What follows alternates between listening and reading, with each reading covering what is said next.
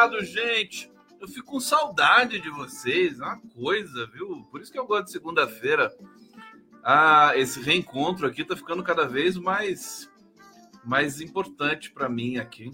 Afinal de contas, vocês sabem que vocês são meus analistas, né? Vocês são. Eu tenho aqui milhares de analistas online é, para quem eu é, relato as minhas, os meus fantasmas, as minhas angústias, as minhas alegrias. E vocês, né, como bons analistas lacanianos, não falam nada para mim. Você fala um monte de coisa aqui no bate-papo. Aliás, o pessoal já está aqui no bate-papo. Não grita, não grita, né? Já estão aqui todos pedindo para eu ter cuidado aqui. Olha, vocês sabem que eu não posso garantir esse tipo de coisa, né? Bom, começando mais uma live do Conde, ao vivo pela TV 247. Olha essa arte bonita aqui atrás de mim. Atrás de mim, é, ao vivo pelo TV 2, pela TV 247, pela TVT de São Paulo, canal do Conde, sempre cada vez mais com mais inscritos. Aliás, vocês que estão chegando aqui, peço para se inscreverem no meu canal, em todos os canais progressistas, mas com uma, um carinho especial no canalzinho do Condinho, né? Prerrogativas ao vivo também, Jornalistas Livres, Opera Mundi, TV GGN. Olha, é, essa foto do Lula que eu coloquei aqui na, na abertura, no card, né? Ele tá aqui, né? Stuquinha fotografou o Lula. Stuquinha não larga do pé do Lula, né? Tá, tá pior que a Janja, o Stuquinha. E aqui eu botei, que bonitinho o polvinho, né? O polvinho e a estrelinha do PT. Você vê que o PT é um partido marítimo, oceânico mesmo, né? É o Lula, que é um polvo, né? Polvinho. E a estrelinha, estrelinha do mar vermelha do PT, tão bonitinha, né? Fala a verdade. Fala a verdade. É, e. Bom, eu queria só saber o seguinte: o que, o que o Lula tá usando esse boné aqui, o, o Estuquinha? Por que, que você mandou o Lula botar esse boné, hein? É, devia estar tá com a cabeça pegando fogo ali com aquele sol da Bahia. Mas olha só que, que água gostosa do lado aí, essa espuma toda. E o Lulão só. O cara, o cara é demais, né? O cara vai preso, o cara vai perseguido, o cara é se tornado inelegível, não sei o que, a imprensa massacrando aqui, dali. É, a, toda a dor da família, perder a esposa, perder é, o neto, os amigos, o irmão, tudo isso, toda a dor que você pode imaginar. E o cara virou de novo presidente da República, casou com uma gata que é a, que é a Janja. É, tá lá e virou o cara no cenário mundial, tá lá nesses temas aqui tomando seu sol, trabalha feito um doido, não para de trabalhar um segundo, vai lá, bota todo mundo para trabalhar, inclusive hoje, hoje ele exortou os empresários a terminarem a ferrovia é, leste-oeste até 2026 e vão terminar. O cara, o cara tem sorte, né? O Bernardo Araújo já está dizendo aqui, o cara tem sorte. O Lula é demais, né? Que figura fantástica, né? Gigantesca, gigantesca. Olha, gente, antes de começar a nossa a nossa resenha, efetivamente, como diz o Fernando Horta, é, deixa, eu, deixa eu apresentar essa obra aqui ao fundo para vocês. É a obra do Eduardo Sink. Essa obra ao fundo, uma obra bem bonita, Tá aqui, ele me mandou para a live do Conde. Deixa eu colocar a live do Conde aqui também para vocês. Para quem quiser me mandar as artes é, que eu tô, continuo recebendo em grande quantidade, estou super feliz. Hoje eu recebi uma mensagem linda. Eu vou colocar a, a, arte dela, dessa artista aqui, e quando chegar a hora de eu colocar a arte dela, eu vou, eu vou contar a mensagem que ela me mandou. É, por enquanto, vamos ficar com esse cara sensacional. Portanto, se vocês quiserem me mandar, quiserem indicar alguém, tá aqui o live do conde@gmail.com e mais uma vez o nome desse artista que é o Eduardo Sink. Ele é uh, formado em desenho pela, pela Federal do Rio Grande do Sul, pós-graduado em pintura pela UNB e tem várias exposições individuais e coletivas na Itália, na Alemanha, obras na Itália, na Alemanha e na Espanha. Parabéns, Eduardo Cinco, seu trabalho é fantástico. Obrigado, viu? Tem até um texto aqui, né? É, meio etéreo assim do lado. É, eu, não, eu não me arvorei a ler, a lê-lo, mas vou deixar aqui, quem sabe vocês conseguem ler na sequência, podem até transcrever para mim aqui no bate-papo, que daí eu faço para vocês. Tá bom? Olha, o bate-papo aqui do Condão, todo mundo aqui saudando com todo carinho. Verônica Silva do Nascimento, deixa eu trazer alguns comentários aqui. Lula passou por tanta coisa, tanta tristeza, indignação e agora o povo está feliz por conta dele. Até dá gosto de ver. Você imagina como é que está a cabeça do brasileiro trabalhador nesse momento, né? E daquele que é também, enfim, classe média, tal, que tem o mínimo de apreço pela vida, né? ver um exemplo desse na presidência da República. quando eu estava falando com o Nassif na semana passada, ele me disse o seguinte: né, o problema é você depender do Lula, né? O problema é um país inteiro de 200 milhões de habitantes depender de uma pessoa só. Porque assim, se não fosse o Lula, gente, que, que, que ganhasse a eleição do Bolsonaro, primeiro que se não fosse o Lula a concorrer, é, o Bolsonaro estava eleito. Se, se não é esse cara né, né concorrendo com esse na, nazi fascista, o, o, Bolsonaro ia ganhar a eleição. Né? Só o Lula poderia é, interromper esse processo. Então ele salvou a democracia brasileira e olha, talvez no mundo todo, né, porque todo mundo sabe aqui que o Bolsonaro é uma espécie de pré-posto aí dos planos maquiavélicos do Steve Bannon e do próprio Donald Trump, que está prestes a voltar no, no, poder nos Estados Unidos, vão ficar de olho em tudo isso aí. É, agora, outra coisa, outra coisa que é inegável, né? Nenhum outro político, líder brasileiro nesse momento, é, iria conseguir organizar o país. Você vê, o Bolsonaro deixou o país numa bagunça gigantesca, com uma, uma, uma legião de infiltrados no governo, é, com desmonte de todos os, os órgãos, institutos, organismos, ministérios, secretarias, etc. Tem que fazer um trabalho de formiguinha para reorganizar tudo. O Lula já conseguiu, junto com a sua equipe, evidentemente, organizar boa parte dessa, dessa catástrofe institucional deixada pelo governo anterior. É, e mais do que isso, né? Você já tem o dólar baixando, a bolsa subindo. É, eu, eu, vi hoje o dado de, de, vendas de carros, né? Foram vendidos 93 mil carros desde o começo desse programa do governo do carro popular. Quer dizer, o Lula já deu uma esquentada no mercado. É, é, ele, com ele não tem brincadeira, já começa trabalhando, já faz tudo ao mesmo tempo.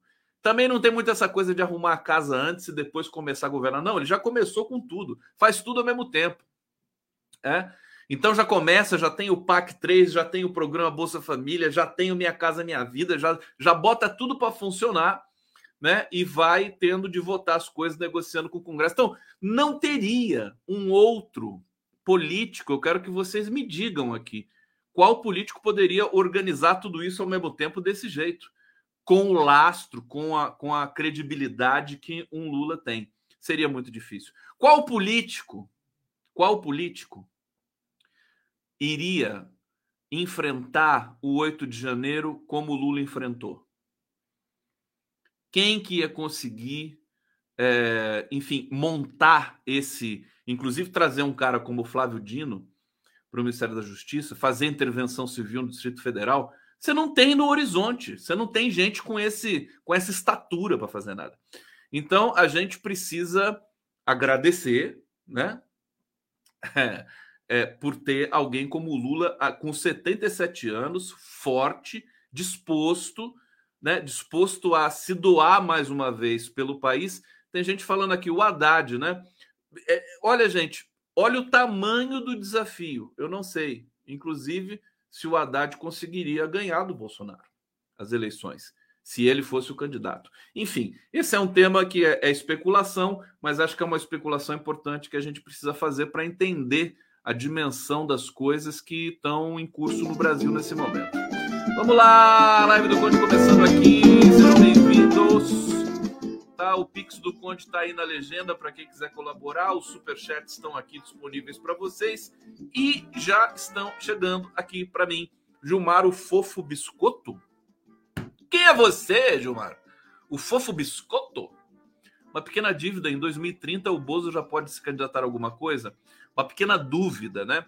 Olha, é, se ele ficar só com a punição do TSE, em 2030 ele pode se candidatar. O problema é que o TCU, tudo indica que o TCU vai punir o Bolsonaro de novo. Eu, vou ler essa nota para vocês aqui. E se punir o Bolsonaro de novo, aí ele não vai poder se candidatar em 2030.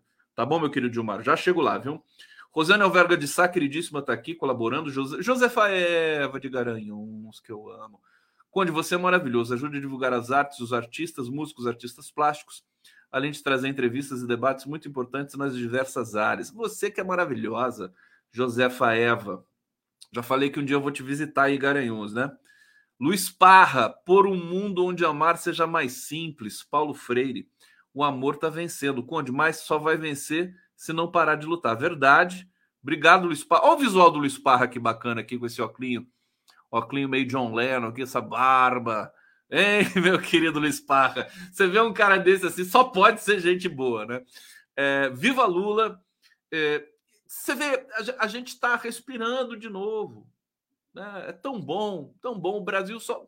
É cada notícia boa que a gente vê, é evidente que a gente vê os problemas para superar ainda, mas tem muita coisa boa acontecendo. Deixa eu começar é, com uma coisa boa, então, portanto, para vocês aqui, que é o seguinte: olha, PT, Partido dos Trabalhadores.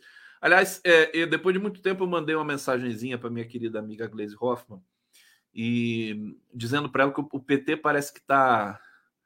É, vai, vai reativar alguns slogans é, do passado para fazer uma campanha nova e tal.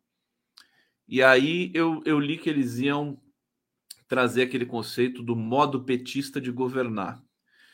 E, e aí eu já falei: opa, peraí, deixa eu dar um toque aqui para a galera, porque eu acho que o modo petista de governar, eu acho que.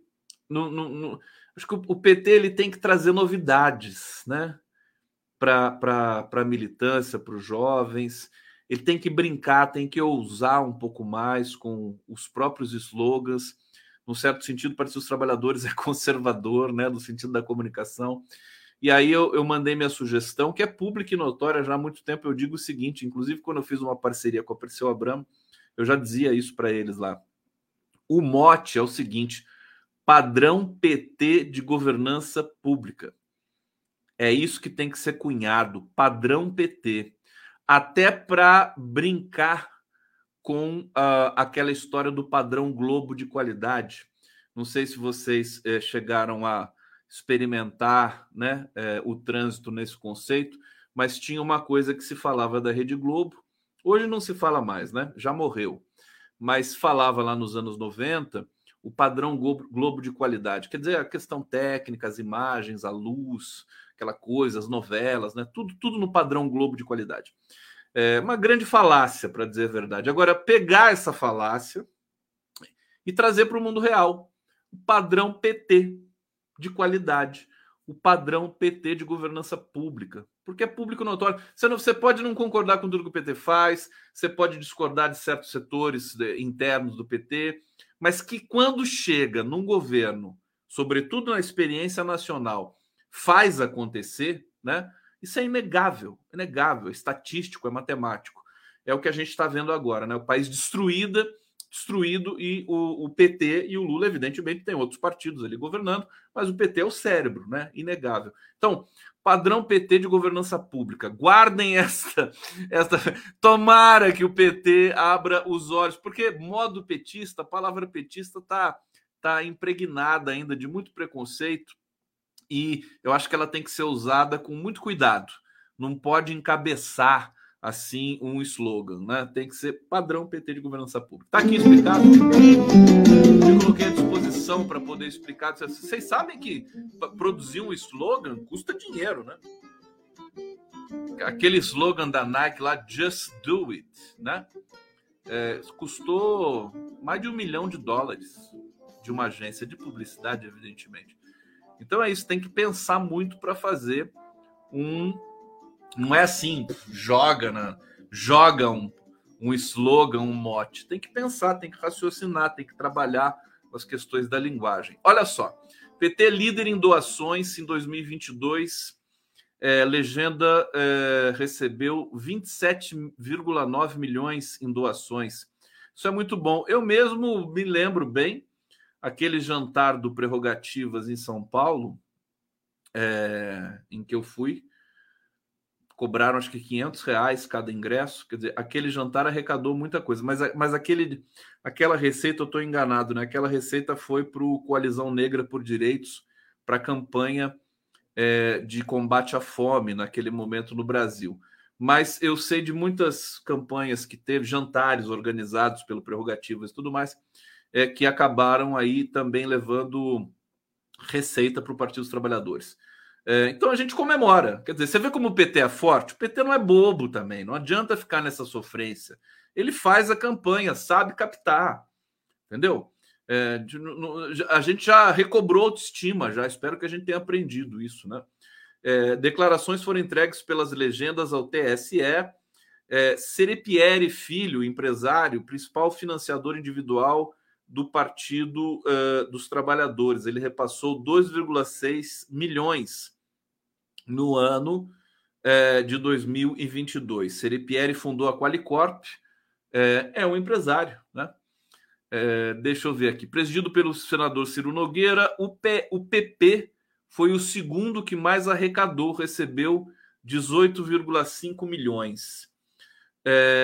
essa, eu, só, eu só queria dar essa nota para vocês para a gente entender como o PT é um partido robusto, voltou a ser um partido robusto, tem interlocução com o empresariado.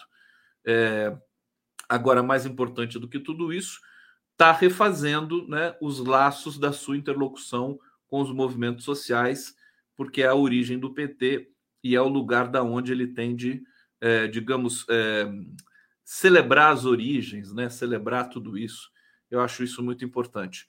Outra informação bacana aqui para vocês, eu vou falar da França. Coisa tá feia na França. Aqui o Lula anunciando, gente, Ferrovia Oeste-Leste como primeira obra do novo PAC e pedindo hora extra, né, para ter inauguração até 2026. Ele anunciou hoje o início da primeira etapa das obras da ferrovia de integração Oeste-Leste, FIOL, esse trecho vai ligar Caetité, no sudoeste baiano, a Ilhéus, é, na região sul da Bahia. Teve até uma cerimônia para começar a construção dessa ferrovia. A obra é integrante do novo programa de aceleração do crescimento. Primeiro trecho da, dessa ferrovia vai ter 537 quilômetros de extensão e passará por 19 municípios. Você vê, a gente chegou num outro patamar. Agora é, agora é realizar as coisas. É isso que eu quero chamar a atenção para vocês. Vamos realizar as coisas, vamos construir. Quer dizer, um presidente que tem essa disposição e que está no primeiro ano de governo, portanto, não é uma coisa eleitoral, como as pessoas gostam de falar, né?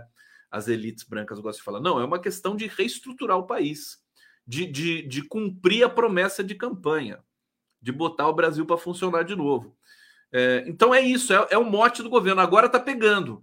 Nós tivemos aí nesse primeiro semestre altos e baixos, tivemos ali problemas, né?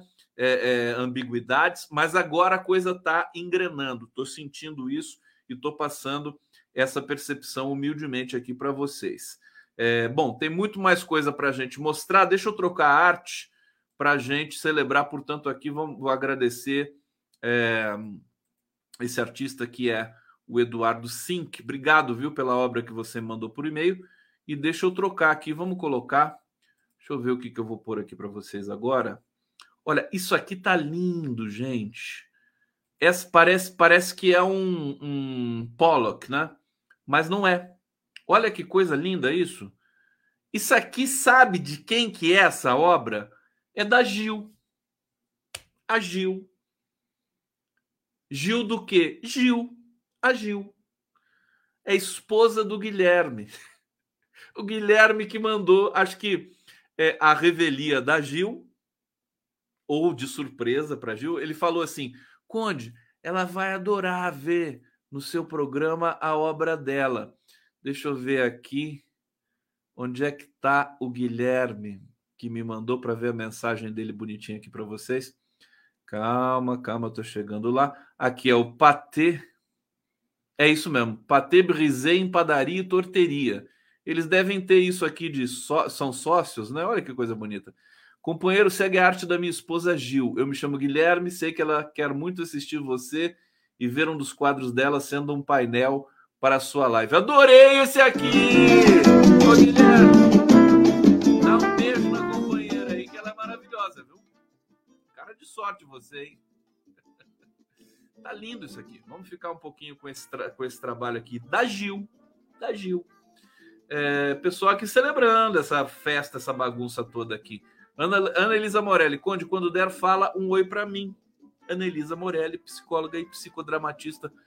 Oi para você, minha querida Ana Elisa Morelli. Um beijo para você. A gente está junto o tempo todo. Estamos é, junto aqui nesse coletivo, nessa história, nessa jornada. Vamos falar um pouco. Olha, essa semana, gente, as duas últimas semanas, antes do recesso parlamentar, né? Então o Congresso vai ter trabalho essa semana, vai ter ainda na semana que vem. Aí lá para quinta-feira vai estar tá todo mundo se mandando para suas respectivas origens, né? Para suas casas. E então são duas semanas é, importantíssimas. O que está no horizonte? Reforma tributária. E qual que é a curiosidade dessa desse texto enviado pelo governo federal. Aliás, é um texto debatido ali com as lideranças do Congresso. É que o Arthur Lira tá num. O Arthur Lira é o funcionário do mês para o governo Lula. O Arthur Lira, funcionário do mês, Arthur Lira. Funcionário do mês. Tá ajudando, tá mostrando serviço, discutiu ontem, tal, para já acelerar e já votar a reforma tributária. Olha, vou te contar, o Arthur Lira merece um prêmio, viu, Lula? Ô, Lula, dá uma caixa de bombom para Arthur Lira aí, agradecer pela movimentação dele aí no Congresso. Ele tá impossível. Tá trabalhando para o governo de graça. Não, de graça não, né? De graça a gente sabe que não é. Mas deixa eu ver se tem aqui uma informação. É, a gente vai falar da regulação da internet. É, bom, eu vou chegar aos poucos aqui, eu já vou falar do Arthur Lira da Câmara e da reforma tributária. Escutem essa aqui, mais uma, mais uma um desdobramento das, das notícias boas que a gente está tendo. Antes disso, deixa eu agradecer a audiência que vocês estão proporcionando aqui. Obrigado, TV GGN. Aqui, cadê o Prerrogativas? Canal do Conde, TVT, TV 247. Muito obrigado aqui pela, pelo prestígio e pela intensidade. Medidas econômicas, gente, do governo e queda dos juros abriram espaço para mais uma forte alta é, na Bolsa de Valores. Né? E Bovespa chegou, projeções, aliás, indicam que o Bovespa vai chegar entre 125 mil e 140 mil pontos nos próximos 6 a 12 meses é, aprovação pelo CMN, Conselho Monetário Nacional, do novo regime de meta de inflação, que eu comentei aqui, é, reforçou ainda mais a expectativa dos agentes financeiros em relação à redução da taxa Selic no curto prazo. Tem alguém aqui escrevendo uma, uma mensagem que me deixou preocupado aqui. Espera aí. Uh, Arlete Terry Torre Barra. Deixa eu ver se eu consigo colocar na tela. É, ela está dizendo aqui uma coisa, deixa eu tomar cuidado aqui para vocês não cometerem nenhum tipo de. Aqui, Arleta Terry Barra, Torre Barra. Conde, por que meu nome não saiu na tela? Fiz um pix para você. Ô, minha querida, como assim? Eu, eu, eu agora está aqui na tela o seu nome. Ele, mas se você fizer o Pix, não sai na tela. O Pix é outra coisa. Você tem que comentar, né? Não é assim, não automático, viu? Pensei que você estava falando assim que você fez o Pix e meu nome não tinha aparecido, e aí você poderia ter feito o Pix errado, né? É, não entendi muito bem. É, cê, será que você entendeu, minha querida Arleta? Você faz o Pix, é, o nome não aparece na tela. Tem para aparecer na tela tem que ser o super chat assim para ser automático, tá bom? Espero que você tenha entendido, senão você me pergunta de novo aqui. É... Bom, tinha falado para vocês que mudou o regime de metas, né? Agora é contínuo.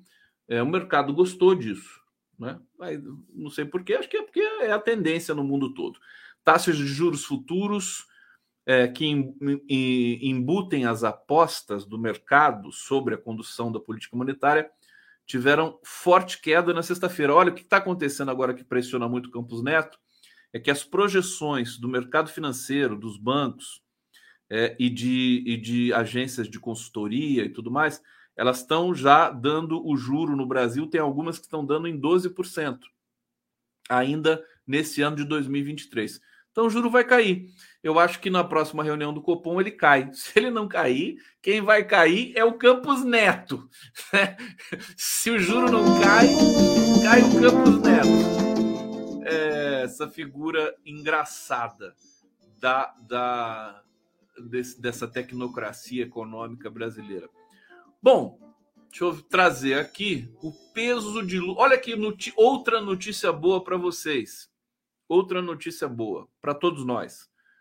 É, depois da ineligibilidade do Bozo, as coisas foram se rearranjando, se reposicionando na cena pública brasileira.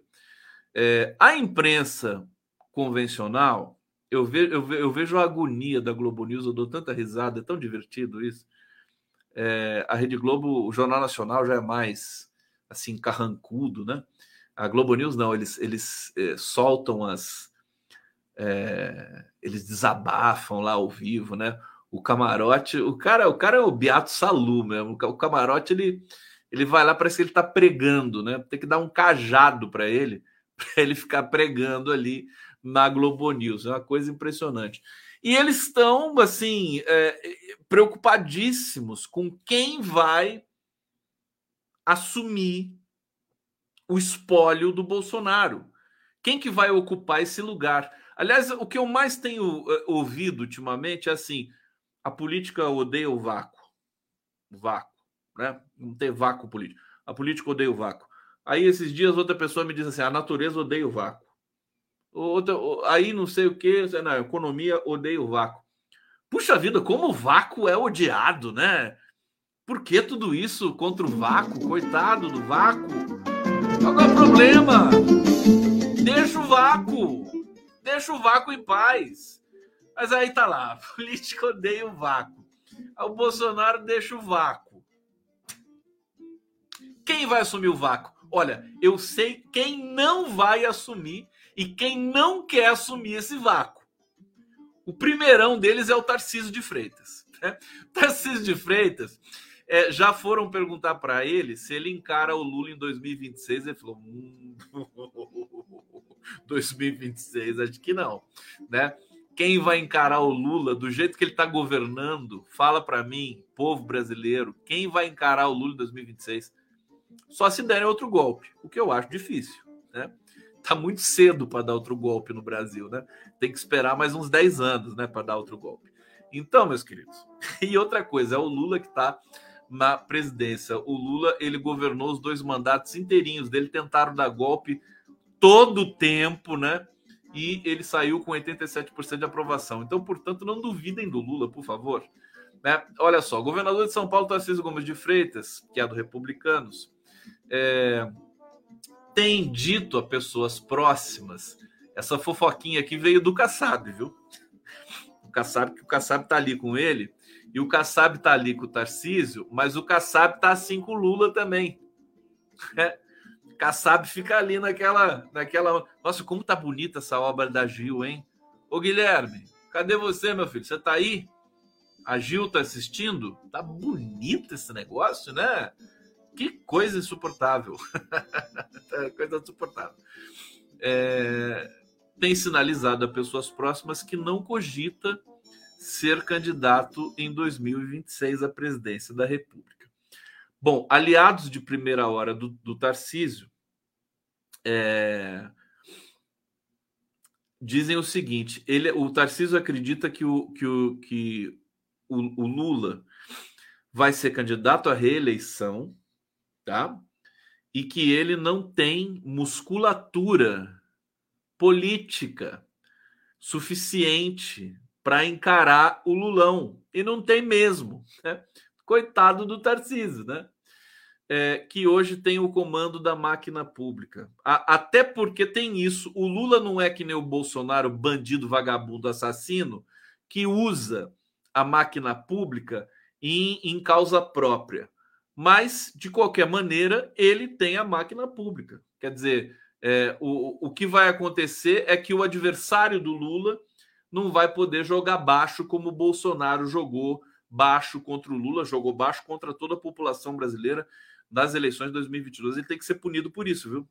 Olha a ineligibilidade do Bolsonaro, essa história da reunião lá no Itamaraty e tudo mais, é, é só o começo, sabe? Bolsonaro tem uma, uma lista de, de, de bandidagem, de crime, que é extensa demais. Essa questão das eleições, da fraude, dos programas que ele montou, né? Deu dinheiro direto, tanta fraude que fez vista grossa no Auxílio Brasil e tudo mais, manchando o nome de, uma, de um programa social brasileiro.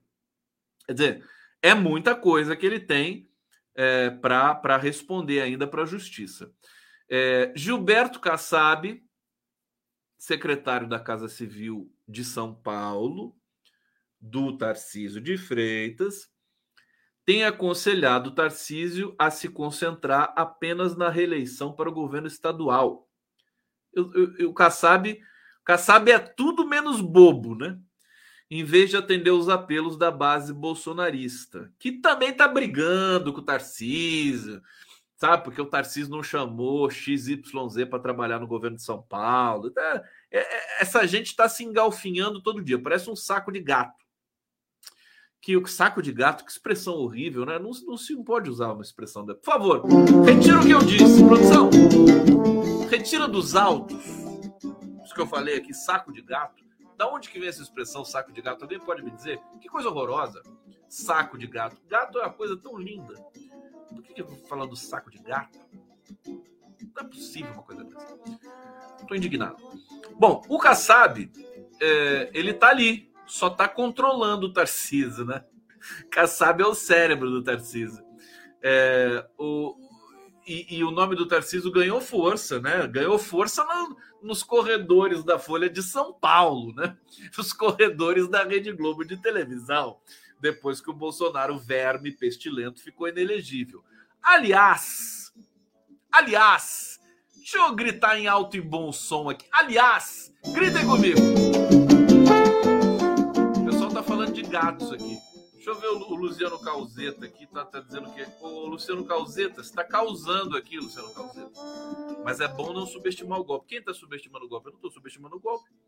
O imperialismo ferido está mais feroz do que nunca. Calzeta causou aqui. Obrigado, Calzeta. A Érica Forlin tá dizendo: gatos são deuses. Eu também acho. Também acho.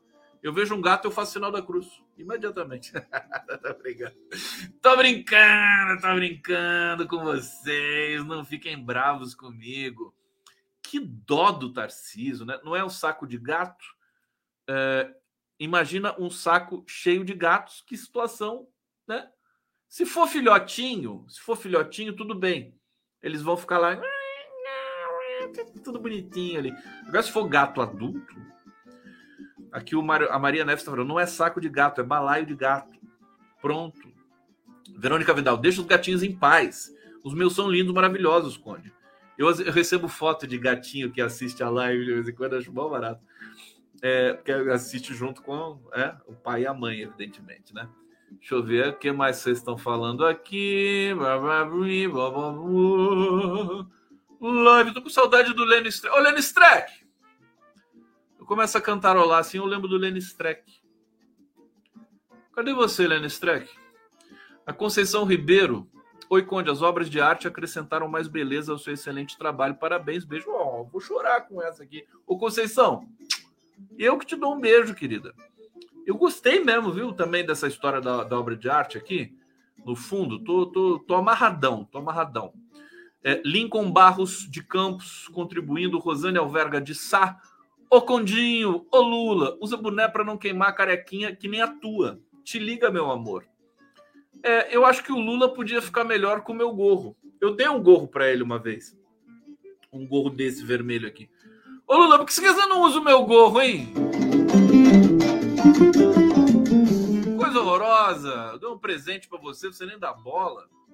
Zezé França tá aqui colaborando. Sérgio Capilé, fui ali no Roda Viva, mas já voltei. Aqui o Conde Condão é melhor que o Roda Viva. Ah, não é verdade? é muito melhor. Aqui. É, vamos, querem fofocas de Brasília?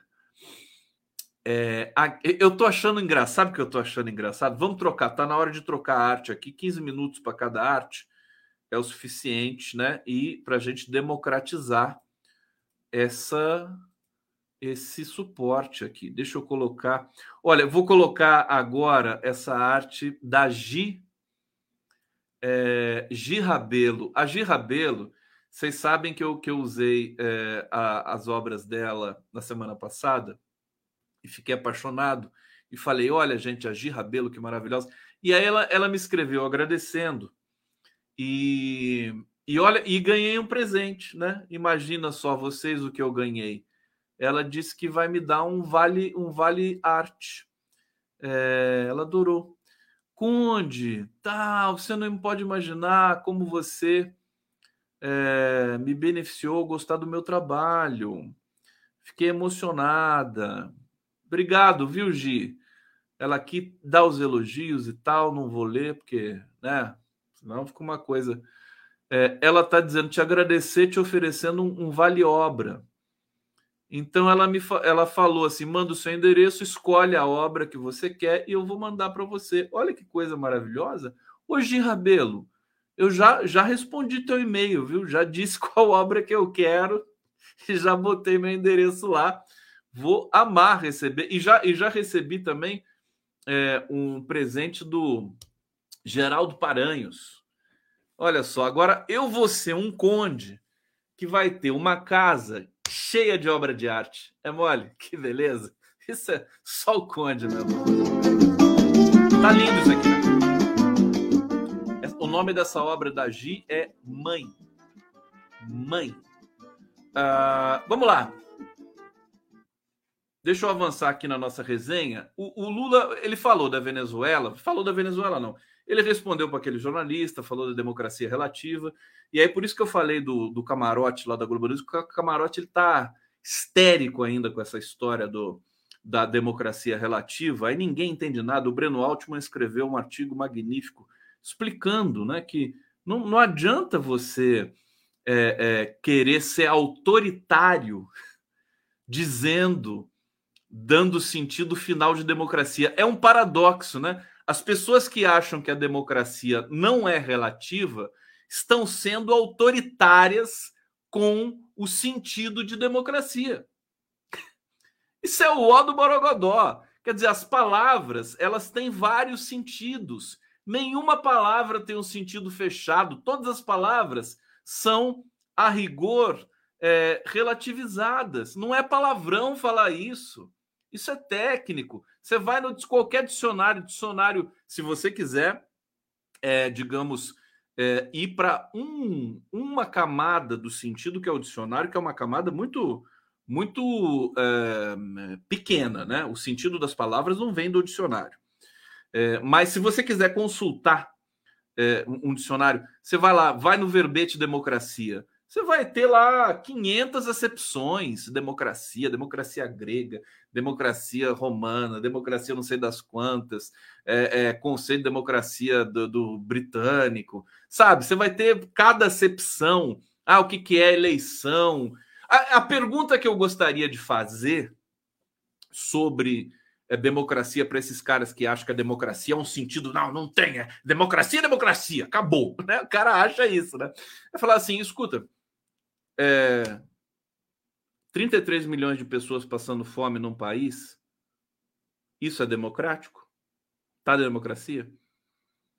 É, 50 mil pessoas morrendo em acidentes de trânsito, isso é democracia? Democrático para você? É, população preta sendo assassinada pelas polícias estaduais? Tá bom para você? Democracia é isso? Quer dizer, não se sustenta um segundo esse bando desses comentaristas, sabe, asquerosos da Globo News. Até num dado momento, quando foi para derrotar o Bolsonaro, eles tiveram um, um, uma lufada de consciência, né? Uma lufada rápida, né, de consciência. Agora já voltaram para o esgoto da onde saíram. Pelo amor de Deus, que vergonha! Tudo funcionário do mês, tudo empregadinho de quinta categoria lá do, do, dos, dos filhos do Roberto Marinho. Que nojento isso. Olha, aquela jornalista que saiu da, da Globo News, como é que é o nome dela? Cecília, não sei o quê. Ela, ela saiu porque ela estava dizendo, ela, ela falou em algum lugar, numa rede social, ela falou assim: ai, a Globo News é um saco, aquela coisa repetitiva. Ela, ela se queixou, né? E aí a Globo News demitiu ela, né? Eu falei, Parabéns, parabéns, né? Você adquiriu sua liberdade, né? Pega a rescisão do contrato, abra uma, uma lanchonete, entendeu? Uma floricultura. É isso. Essa pessoa, eu fico olhando lá a Natuzaneri, né? Tão, né? Parece um, poodle, né? Assim, né? Ela obedece, que é uma, uma coisa, obedece a linha editorial tosca. Aí o Demetrio Magnoli vai lá, o Demetrio Magnoli já parece um bulldog, né? Obedece também, que nem cachorrinho treinado, domesticado, né? Treinamento para jornalista. Cecília Flash. Fresh. Fresh ou Flash? É Flash, né? Acho que é Cecília Flash. Linda Cecília Flash. Ah, vamos trabalhar comigo aqui, Cecília Flecha. Você está fazendo o quê aí? Abre um canal no YouTube para você e seja feliz. Vai ganhar mais que se trabalhando de escrava para esse bando de racista da Rede Globo lá. E aí, é, é, esse pessoal fica lá se jogando no chão, falando assim: ah, o Lula falou que a democracia é relativa. Assim, democracia é um conceito complexo, cara pálida não pode ser debatido assim de maneira fulanizada. Você entendeu? Então, assim, é deprimente. A, a, rigor é deprimente. Mas eles vão lá, eles só. Aí o que, que acontece? O Lula, o Lula gosta de provocar. Isso eu adoro nele, né? Tomara que ele continue cada vez pior nesse sentido, né? E assim, reclamaram que ele recebeu o Maduro. Ah, não pode receber o Maduro. Aí teve o Foro de São Paulo, ele recebeu o Maduro de novo recebeu o Maduro de novo antes de todos os outros presidentes. Os chefes de Estado estavam presentes lá. Recebeu antes sozinho o Maduro de novo. Aí já eles estão. Ai, não pode receber o Maduro, não sei o quê. E ele vai receber o Maduro de novo.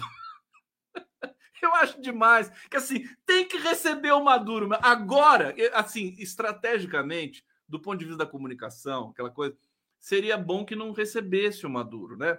Vai lá, vai lá dar proteção para ele, faz um discurso, fala a portas fechadas, mas o Lula gosta de fazer as coisas publicamente, transparentes, e gosta de provocar também. Então pode ter certeza.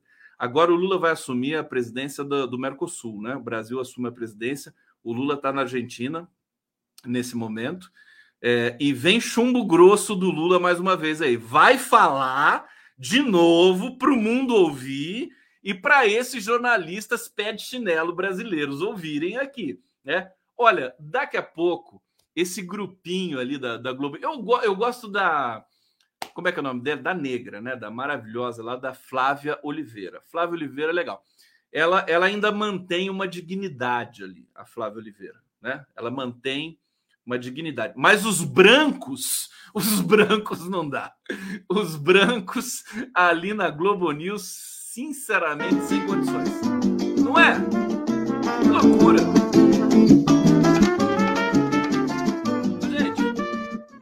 Olha, eu tenho um segredo para vocês. Deixa, deixa eu até me ajeitar aqui para contar isso para vocês. Uma coisa maravilhosa. Eu, eu conversei, mandei uma mensagem para o Tarso Genro ontem. A gente se falou rapidinho no zap. E o Tarso Genro e a esposa dele fizeram um, um documentário com o José Mujica. José Mujica. E o tava lá o documentário, o, o Tarso me mostrou. Aí eu falei, que coisa linda, eu já, já pensei em vocês, né? Imediatamente, né? Falei, Tarso, posso colocar nas minhas redes não sei o quê? Ele falou, claro, pode colocar.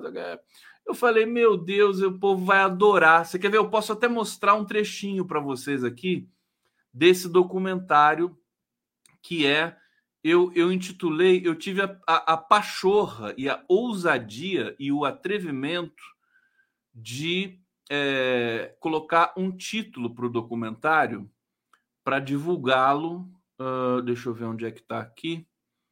É, nas minhas redes, porque te, tem de fazer um tratamento aqui para tirar os direitos. Olha um trechinho do documentário aqui que eu, que eu vou mostrar para vocês depois. Isso aqui é, é isso. 1915, pensar com pragmatismo e amplitude. É o, é o Tarso Genro conversando com o Pepe Mudica na, ali na, na, na, nesse, nesse uma cozinha aqui na casa do Pepe, né? Eu vou chamar o Tarso Genro aqui depois, ele vai contar pra gente. E o Pepe falando daquele jeito dele, né? Hipnótico e tal. E o Tarso Genro, que o Tarso Genro é uma espécie de filósofo também, né?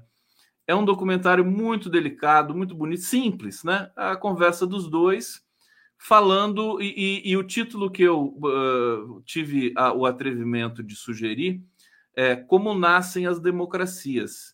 E devo dizer para vocês que a esposa do Tarso Genro gostou.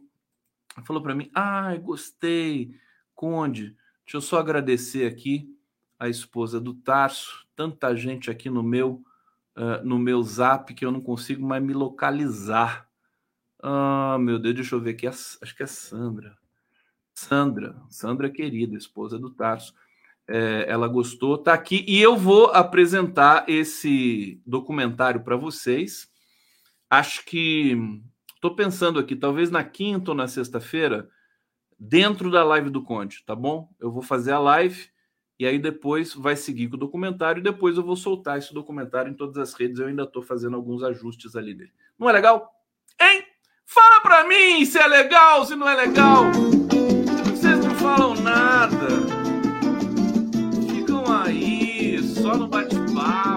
Cadê meu beijo, meu coração, um agradecimento para mim aqui, qualquer coisa. Meu Deus do céu. Hã? Aqui a Lúcia Simões. Conde, estou com raiva de você, não leu minhas mensagens.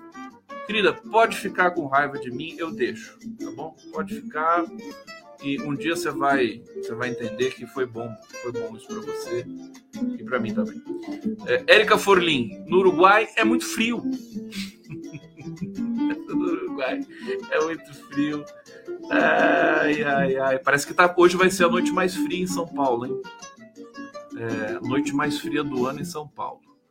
Ah, deixa eu ver o que, que vocês estão falando aqui. Ah, deixa eu ver, calma que eu já vou voltar lá. Sérgio Capilé, simplifica ou aprofunda? Ambiguidade não é boa. E ele diz aqui ainda que uma coisa é discussão teórica, outra coisa é a prática. Tá falando de democracia, meu querido? Sei se eu entendi muito bem o que você quer dizer com isso. É, você quer dizer que o Lula errou em falar que a democracia é relativa? Não sei. Eu acho que não. Silvana Costa, Condinho, boa noite. Tarcísio precisa fazer um peeling urgente naquela pele de abacaxi. Ele tem uma pele estranha, né? É verdade. Mas é, essas coisas de ficar criticando partes do corpo assim não, não é legal. Eu vou trocar pela última, a última vez. Bésame Bésame mucho, que tengo miedo perderte, perderte después. Gente, vocês sabem que a autora de Bésame mucho tinha 15 anos quando ela escreveu essa música? É uma mexicana. Eu fiz um artigo sobre ela uma vez. É genial. E a letra de Bessame Mucho é uma das coisas mais espetaculares que existem. Olha, essa aqui, isso aqui é uma foto é uma foto é, que vocês podem mandar fotos também, tá, gente? É, eu disse, já disse aqui que vocês podem mandar fotos. Essa foto é do Ricardo César. É, e ele diz é a Salar de Uyuni, em Potosí, Bolívia. Ele tirou essa foto sem filtro nenhum, disse ele, né? não tem filtro nenhum. Ricardo César deu para perceber que é um grande fotógrafo. Obrigado, viu, Ricardo César? Achei incrível esse teu, uh, essa tua obra. Ele me mandou várias, várias imagens aí desse lugar na Bolívia. É, acho que é aquela região que tem mina, as minas de sal, né? Tá muito bonito mesmo, viu? Parabéns. E eu queria dizer para vocês o seguinte: tem aquela foto do Bolsonaro é, sem camisa que foi divulgada uh, pelo, pelo Weigarten, né? E vocês sabem quanto que aquele fotógrafo cobra para fazer uma foto daquela? Sabem? Então vou dizer para vocês: 135 mil reais. Olha que fofo. Tá lá todo o Bolsonaro pedindo Pix, né? Bolsonaro pedindo Pix, todo mundo mandando Pix pro Bolsonaro, e ele me tira uma foto que custa 135 mil reais, né? Otários, né? Otários bolsonaristas pagando a foto do Bolsonaro. Não é uma loucura isso? Bom, fotógrafo que registrou Bolsonaro sem camisa cobra é a partir de 135 mil. A partir de 135 mil. Né? Deve ter sido mais caro. É... Bom, deixa eu ver aqui. O nome do fotógrafo é Mena. Mena, João Mena. Parece que tem 30 anos de idade é, e ele tira, só tira foto de, de bilionário só, né? É, o Mena disse que chegou ao ex-presidente a partir do Eduardo Bolsonaro. Uh, quem contratou foi a Heloísa Bolsonaro, quem contatou, né, que é a esposa do Eduardo Bolsonaro, ainda no ano passado, após conhecer seu trabalho pelas redes sociais. É, Eduardo pediu para fazer um reposicionamento de marca, né? Tem que reposicionar a marca do papai, que o papai agora, né, tá lascado, vai ser preso, tem que reposicionar a marca. É, mas disse que não conseguia pagar toda essa grana, e daí por isso que o Bolsonaro pediu tanto Pix, né? Bom, o João Mena oferece consultorias a partir de 135 mil. Eu só queria dizer isso para vocês e para algum bolsonarista que por acaso esteja aqui. Né? Assim, passando, né, de passagem. Que coisa nojenta. O, o Bolsonaro não tem o estuquinha. O Estuquinha faz essa foto aí, já a foto do Lula na praia é muito melhor. É, Rosane Alverga de Sá está dizendo, é uma lareira, Conde, não fogão. O que, que é uma lareira e não fogão? Ah, ali com o, o Mujica, né? Ah, eu falei fogão? Então, desculpe. Tire, por favor, retire dos autos.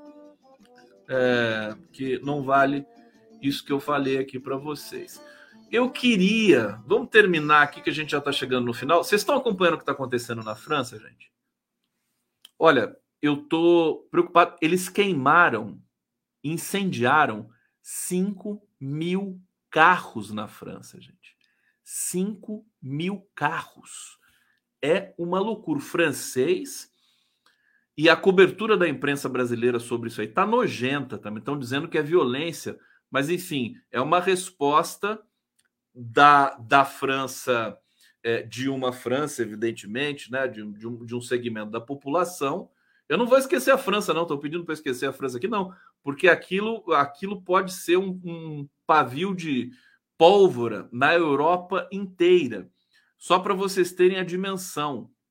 É, manifestantes têm ido às ruas desde terça-feira depois eh, que um policial matou um adolescente em uma blitz, a gente viu, inclusive, a cena dessa, dessa morte, desse, desse assassinato desse adolescente, e que foi uma coisa realmente idiota e violenta. Né? Em seis noites de confrontos, mais de 3 mil pessoas foram presas. É como se fosse do, dois 8 de janeiro. Dois 8 de janeiro. 5 mil veículos incendiados. É, olha, é, é uma loucura o que está acontecendo na França. E aí, tem, o que, qual que é a preocupação que a gente tem ali na França, que é uma preocupação que tem que calar fundo também aqui em todos nós brasileiros? É, é, a extrema-direita está aproveitando esse episódio na França para ganhar espaço. é, um grupo de extrema direita fez uma vaquinha é, para o policial que matou o jovem na França, para apoiar esse policial, e a vaquinha chegou a um milhão de euros. Isso daria 6 milhões e meio de reais. Né? É, eles estão se fortalecendo, o Macron está acuado. É, não, não, preciso falar para vocês que é, a Ucrânia, a guerra da Ucrânia continua né, uma, uma situação muito difícil ali sem previsão de nada, de nenhum desenlace, acusações para todos os cantos. A Europa é, perdidaça, o Arbex esteve aqui na semana passada dizendo: sabe de quem que é a culpa para a extrema-direita estar tá indo bem na Europa? Da esquerda. Ele falou que a esquerda europeia é um desastre. E eu concordo com ele. Né? Que o que a gente tem notícia aqui da esquerda europeia, a esquerda europeia é muito Nutella, né? A esquerda europeia é a verdadeira esquerda cirandeira, né? É, é, que, que é muito pró-Estados Unidos, e aí acabou, é, é enfim, deixando a extrema-direita tomar conta é, de parte considerável do continente. Então, eu estou muito preocupado com isso. Amanhã vou receber o James Onig, inclusive vou fazer já propaganda aqui para vocês do Giro das 11 de amanhã. Olha quem vai estar no Giro comigo. Soraya Mislé, para falar desse ataque covarde, violento, genocida é, do exército israelense a, a Jenin, na Cisjordânia. Ela é palestina e ela é, tem ascendência palestina e é, é uma das grandes é, debatedoras aqui do Brasil e, e, e denuncia a violência que Israel comete contra a Palestina no âmbito também não só doméstico brasileiro, mas mundial. Recebo James Onig, especialista em relações internacionais, para falar de Israel, para falar de Argentina, para falar de Mercosul, e esse grande parlamentar que é o Reginaldo Lopes, é, líder do governo na Câmara. Ele é o líder do governo na Câmara? Não sei se é o líder. É o líder ou é o, o Zeca Dirceu? Bom, ele é, uma, ele, ele é uma das lideranças né, na Câmara e vai falar sobre a reforma tributária e outras cocitas mais amanhã no Giro das Onze. Tá bom, gente? Então, eu acho que é isso. Tá bom? Deixa um beijo grande para vocês. Viva o Eduardo César, que fez essa foto maravilhosa aqui na Bolívia. E eu vou aqui, deixa eu tirar o banner, terminar tudo bonitinho, que agora tem mais trabalho para fazer e vocês vão para caminha, tá? Todo mundo para caminha. Vocês têm que dormir bonitinho, escuta o condão, tá? Toma um pouquinho de água, tá bom? Reza pro Papai do Céu. e boa noite para vocês. Tá bom, meus amores? Até amanhã! Até amanhã! Obrigado, obrigado, obrigado.